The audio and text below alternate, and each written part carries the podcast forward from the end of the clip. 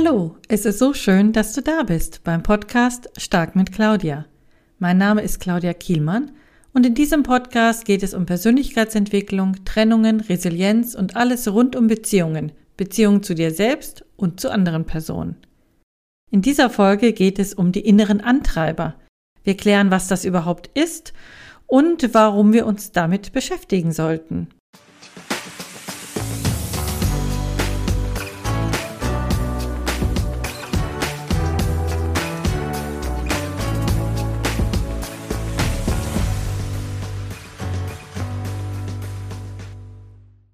Begrüße hier im Interview Cornelia Wiesenthal. Sie ist Business- und Life Coach und ist räumlich im Bereich Nagold und im Großraum Stuttgart unterwegs, aber natürlich auch online zu finden.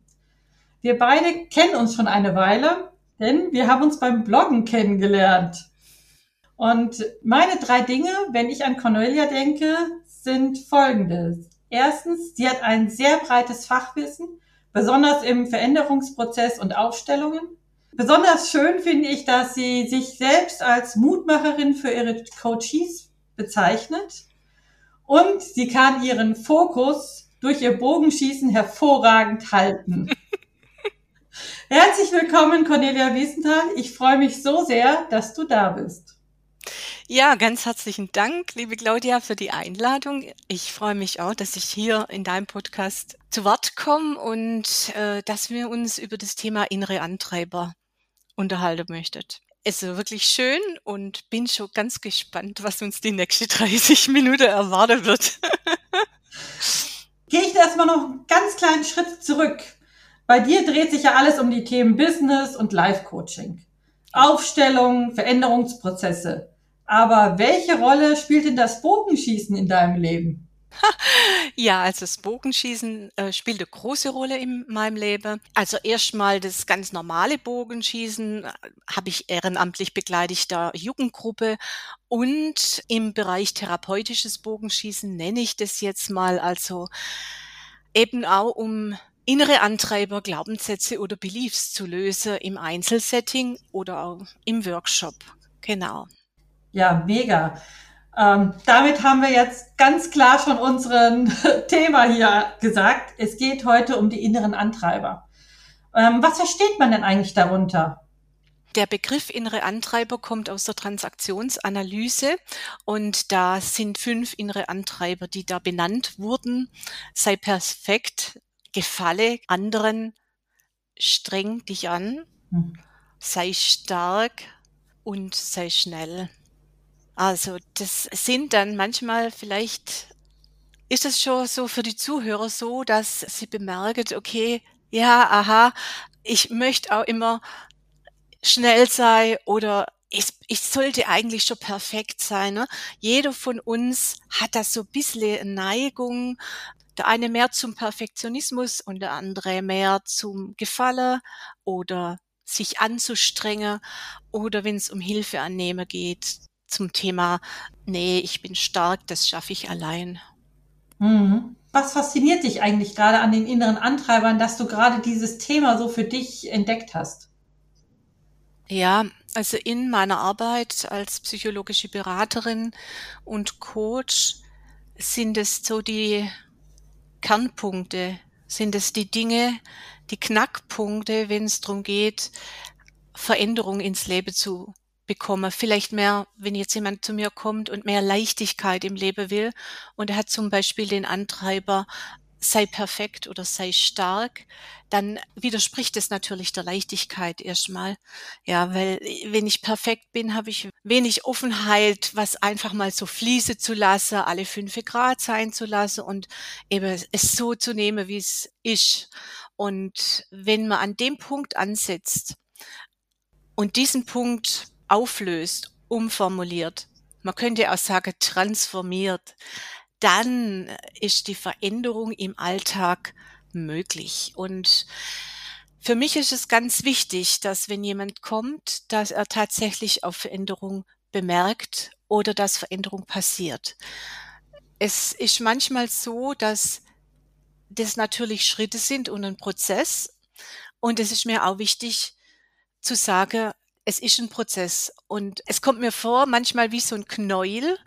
Diese Antreiber, Beliefs oder Glaubenssätze sind oft wie ein System oder wie so ein Wollpullover. Und wenn ich an einem ziehe, ja, an einem Faden ziehe, dann löst er sich auf, aber dann kommt sozusagen der nächste Ansatz, der nächste Wollebobbel und dann muss ich das wieder an dem wieder ziehen. Oder wie eine Zwiebelschale. Ich löse ein Antreiber, ein Belief, ein Glaubenssatz und dann wird der nächste oft einmal sichtbar oder die Auswirkungen werden sichtbar, die von diesem Glaubenssatz ausgingen. Und deshalb ist es mir wichtig, dass es, dass man weiß, man kann da wirklich was verändern dran, aber es ist jetzt nicht in Sekundenschnelle passiert.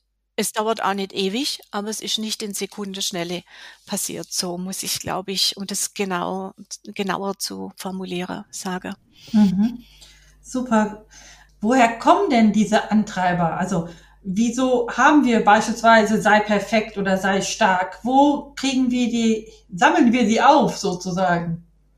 Ja, gerade fällt mir nochmal was ein, also mhm. zu dem Punkt vorher. Wenn ich die Beliefs auflöse, dann löst sich auf der Verhaltensebene oft negatives oder hinderliches Verhalten bei mir auf und im Umfeld plötzlich wird, wenn man vom systemischen Gedanken ausgeht, plötzlich verändert sich das Umfeld mit, weil ich mit einer anderen Haltung in die Situation gehe. Mhm. Also ich verändere sozusagen die auf der Fähigkeitenebene habe ich plötzlich mehr Fähigkeiten zur Verfügung. Also wenn ich jetzt, mach's mal am Beispiel sei perfekt, dass ich eben auch mal Situationen stehen lassen kann. Und wenn sie jetzt gerade nicht so wichtig ist. Und dass ich es einfach so nehmen kann, lockerer. Und damit, klar, wirkt sich das auf die Stimmung in der Umgebung aus. So. Mhm. Ja, woher kommen die Antreiber? Ja, ja, also ich sage immer, wir haben ja alle eine Vergangenheit. Ne? Die Antreiber bildet sich natürlich nicht in der Zukunft, die haben wir noch nicht erlebt. Deshalb sind es natürlich eben Geschenke aus der Vergangenheit. Und ich nenne es jetzt mal ganz bewusst Geschenke. In der Phase oder in der Situation, als wir diese Antreiber für uns etabliert haben, waren sie unsere ganz große Hilfe. Sie haben uns meistens geschützt vor größerem Schade und waren in dieser speziellen Situation, in dem Entwicklungsstadium, in dem wir waren, die einzig denkbare Lösung für uns. Mhm. Und sie haben uns da sozusagen, ja, beschützt, geholfen, waren, war wirklich hilfreich. Und das hat dann zur Folge, dass man, obwohl man sich ja weiterentwickelt, man wird älter, man wird größer, man bekommt Fähigkeiten, Kompetenzen dazu, vielleicht Kompetenzen im Bereich für sich einzustehen oder sich einmal durchzusetzen. Genau. Und trotz allem schwingt immer noch beispielsweise dieser Satz mit sei stark, ja, den ich in dieser Situation vielleicht als Kind oder kleines Kind mir zugelegt habe. Mhm. Und ich will jetzt nicht sagen, das waren die Eltern oder es waren die Großeltern oder so. Wir waren in einer Situation, in der wir uns unbeholfen gefühlt haben oder ausgeliefert und uns dann eine Strategie gesucht haben, die eben hilfreich war. Mhm. Das wäre ist die eine Variante. Und was ich noch ganz wichtig finde, auch noch zu erwähnen, ist, wenn es um Systeme geht, ich mache ja viel Aufstellungsarbeit und ich finde die Aufstellung, die systemische Aufstellung wirklich, wirklich hilfreich, dass Systeme diese Beliefs oder diese Glaubenssätze oder diese Antreiber weitergeben. Also es von aus der Familientherapie von der Virginia Satir gibt es den Ausspruch, es gibt Familiensysteme, die haben die Überzeugung, wir sind okay, bei uns gelingt alles und andere Systeme, andere Familien haben das Gefühl, ach, wir, wir sind sowieso nur die Verlierer, die Arbeiter. Wir haben nie Erfolg. Also das wird innerhalb der Familie kommuniziert. Ja. Und es gibt man dieses, diese Überzeugung von, von diesem System wird dann natürlich an die Kinder im System weitergeben. Übrigens auch bei Teams. Also wenn man im Betrieb Teams hat und die haben ein Problem zum Beispiel mit dem Nachbarteam, mit dem sie in Kooperation arbeiten sollen und die haben schlechte Erfahrungen miteinander. Mhm. Und die sind ausgewechselt worden, alle Teams, alle Mitarbeiter sind ausgewechselt worden und die neue äh, wieder eingearbeitet worden, haben die neue trotzdem diesen Kampf gegeneinander und wissen nicht weshalb. Mhm. Mhm. Das finde ich ein ganz interessante, ein ganz interessanter Aspekt, wenn man über die Antreiber sprechen.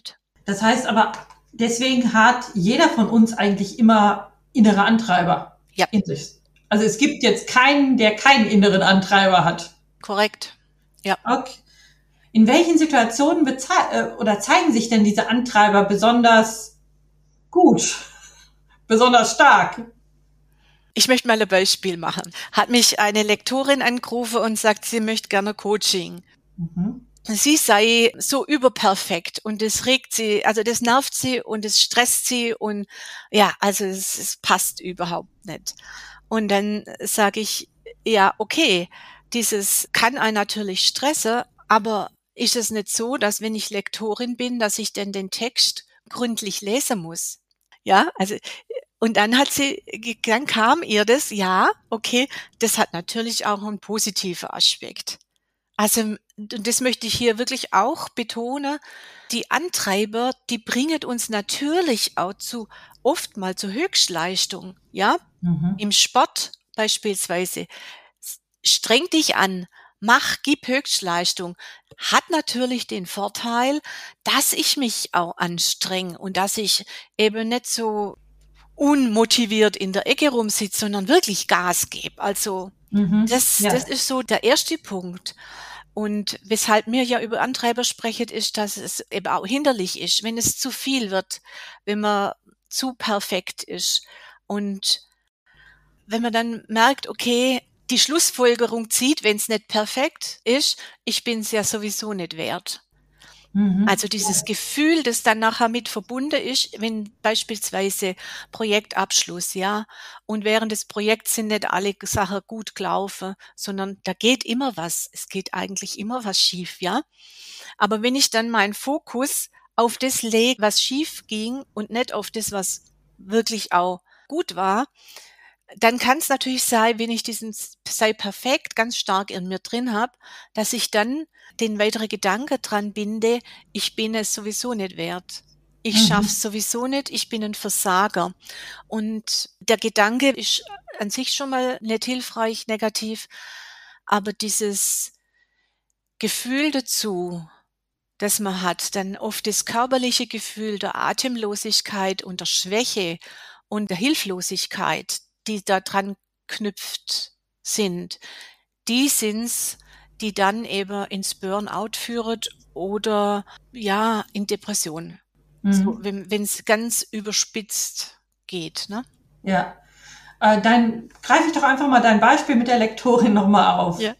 Ich bin super perfekt. Du hast vollkommen recht. Natürlich, sie muss super kontrolliert die Texte lesen. Ja. Da darf ja gar kein Rechtschreibfehler noch irgendwie drin bleiben. Von daher ja gut. Warum hat sie sich also daran gestört? Wahrscheinlich, weil ein, vielleicht auf der privaten Seite es ihr so hinderlich war? Ja, weil sie natürlich dieses Übertragen hat mhm. vom Beruf ins Private und da musste dann auch alles perfekt sein und das kann natürlich für die Umwelt manchmal anstrengend sein. Könnte man also den inneren Antreiber versuchen, insofern zu beruhigen, dass er sagt, du darfst dich im Beruf austoben, aber im Privaten schraubst du dich bitte zurück? Ja, ich brauche Rollenklarheit. Mhm. Also, in welcher Rolle bin ich, wann und wo?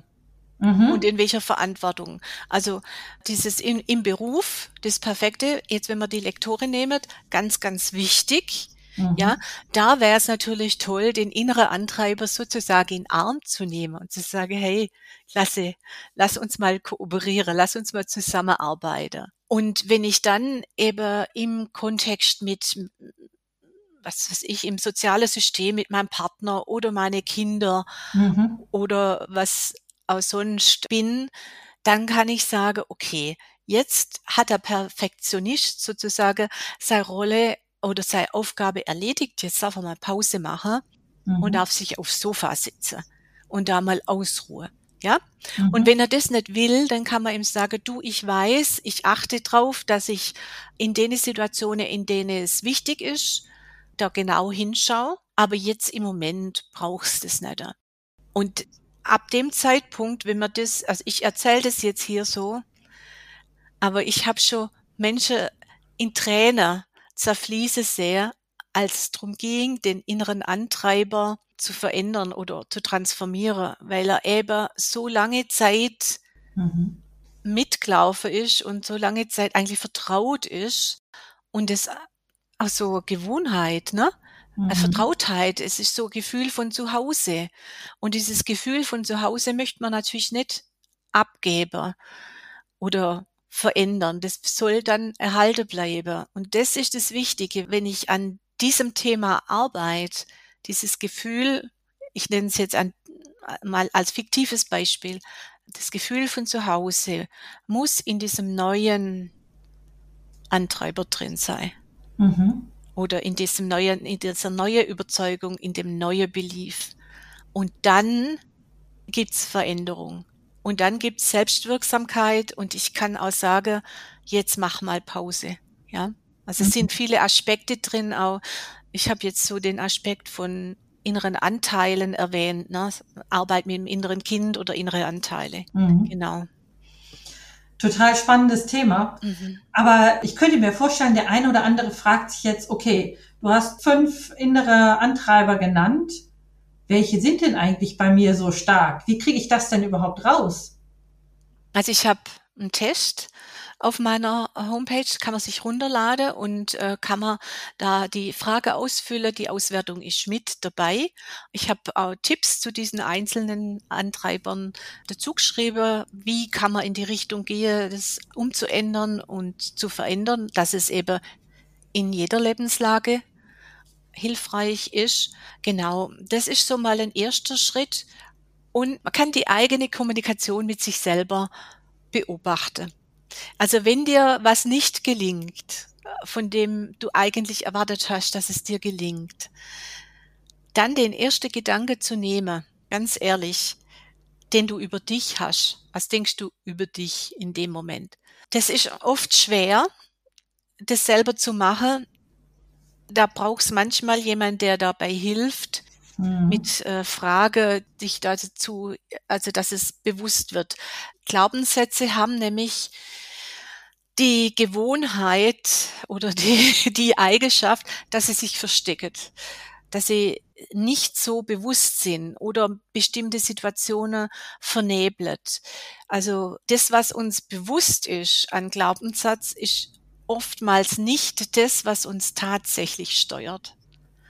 Also das, was im Unterbewusste, die Glaubenssätze oder innere Antreiber, die im Unterbewusste aktiv, also die aktiv sind, ja, die sind unbewusst, die sind in unserem blinde Fleck drin und beeinflusset aber einen großen Teil von unseren Entscheidungen beispielsweise, von unserem Verhalten. Und die Kunst an dieser ganzen Sache ist es aus dem Unbewusste rauszuholen, den richtigen Punkt zu finden und dann die Emotion dazu zu verändern. Mhm. Also wir verlinken natürlich den Test in den Show Notes, ganz klar, auch deine Webseite. Ähm, aber ich habe diesen Test ja schon mal gemacht. Ja. Und bei mir hat sich herausgestellt, ich habe drei innere Antreiber mhm. massiv gehabt. Sei stark, sei perfekt und streng dich an. Das ist eine Kombination, die nicht besonders gut ist, äh, wenn es sich äh, um bestimmte private Themen oftmals handelt. Und deswegen kann ich das total nachvollziehen, was du eben gesagt hast. Ne? Durch diese drei Antreiber konnte ich beispielsweise nicht erlauben, dass mir jemand meinen Rucksack mal abgenommen hat mhm. früher, weil ich musste ihn natürlich selbst tragen. Das ist dieses sei stark und streng dich an, sei perfekt. Du kannst das doch alles alleine machen. Also das war schon sehr anstrengend, glaube ich, auch für die Umwelt drumherum. Ich glaube, wenn man weiß, welche inneren Antreiber man hat, dann ist das schon der erste Schritt, überhaupt mal drauf zu achten. Wo bin ich denn einfach? In dem Moment, als es mir wirklich mal ganz schlecht ging, weil ich schwer gefallen bin und ich trotzdem den Rucksack am Anfang weitergetragen habe, da fiel mir mit einmal ein, Mensch, innerer Antreiber, wer ist denn hier jetzt eigentlich dabei und steht da vorne an erforderster Rand und sagt, hier, trag deinen Rucksack weiter. Und das hat mir schon geholfen zu sagen, okay, ich danke dir zu der Person, die sich ja bereit erklärt hat, meinen Rucksack zu tragen und habe gesagt, super gut, vielen Dank und bitte trag ihn.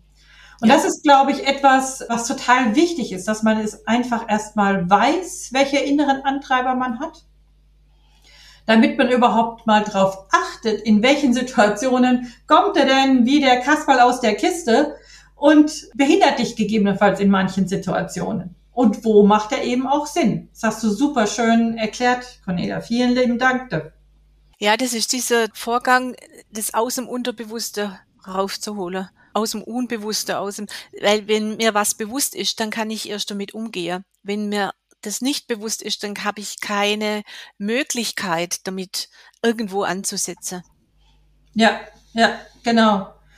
Und schön finde ich auch dein Hinweis, dass sie natürlich auch positive Aspekte haben. Ganz klar. Also ich glaube nicht, dass ich alles das in meinem Leben geschafft hätte, wenn ich eben nicht diesen Punkt gehabt hätte, sei stark. Also eine Trennung zu überwinden ist sicherlich nicht immer easy.